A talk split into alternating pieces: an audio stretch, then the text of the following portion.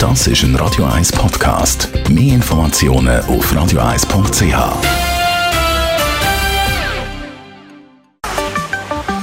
Der Finanzratgeber auf Radio 1 wird Ihnen präsentiert von der UBS.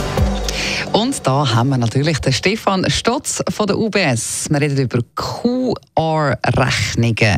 Das ist das grosse Thema momentan und da findet gerade auch eine grosse Umstellung statt. Korrekt, es kommt äh, immer mehr auf uns zu.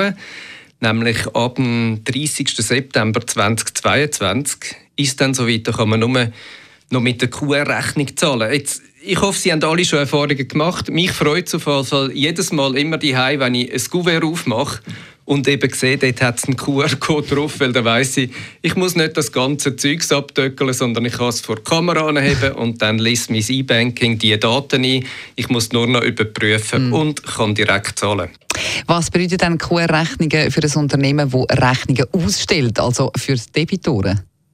In der Vergangenheit haben natürlich die meisten Unternehmungen entweder mit der roten oder orangigen äh, Einzahlungsschein geschaffen und mhm. die gehen weg. Das heißt, äh, alle Unternehmungen, KMUs, Vereine, Privatpersonen, die Rechnungen ausstellen, oder?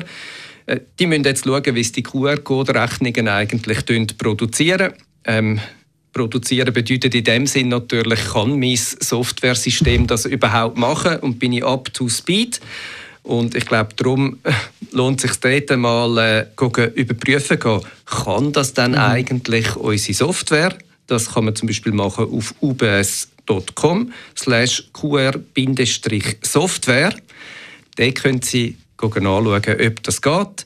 Wenn Sie anders gehen dann gehen Sie doch direkt auf Ihren Softwarehersteller hin, damit man wirklich sich gut und frühzeitig kann organisieren kann, weil wie gesagt, am 30. September 2022 ist es dann soweit. Okay, und jetzt noch auf der anderen Seite, was heisst das für uns alle, die Rechnungen müssen zahlen müssen? wenn Sie jetzt natürlich die ein Kuvert aufmachen und dann eben so eine Rechnung drauf ist mit einem Code, mhm. ähm, dann finde ich es viel einfacher, weil ich muss nicht mehr abdöckeln.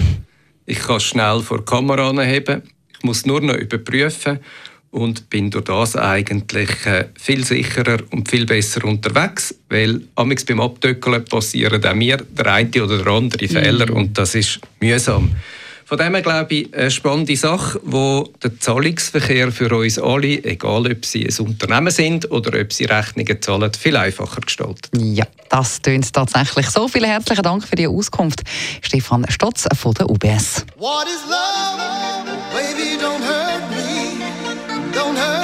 Das ist ein Radio 1 Podcast. Mehr Informationen auf radio1.ch.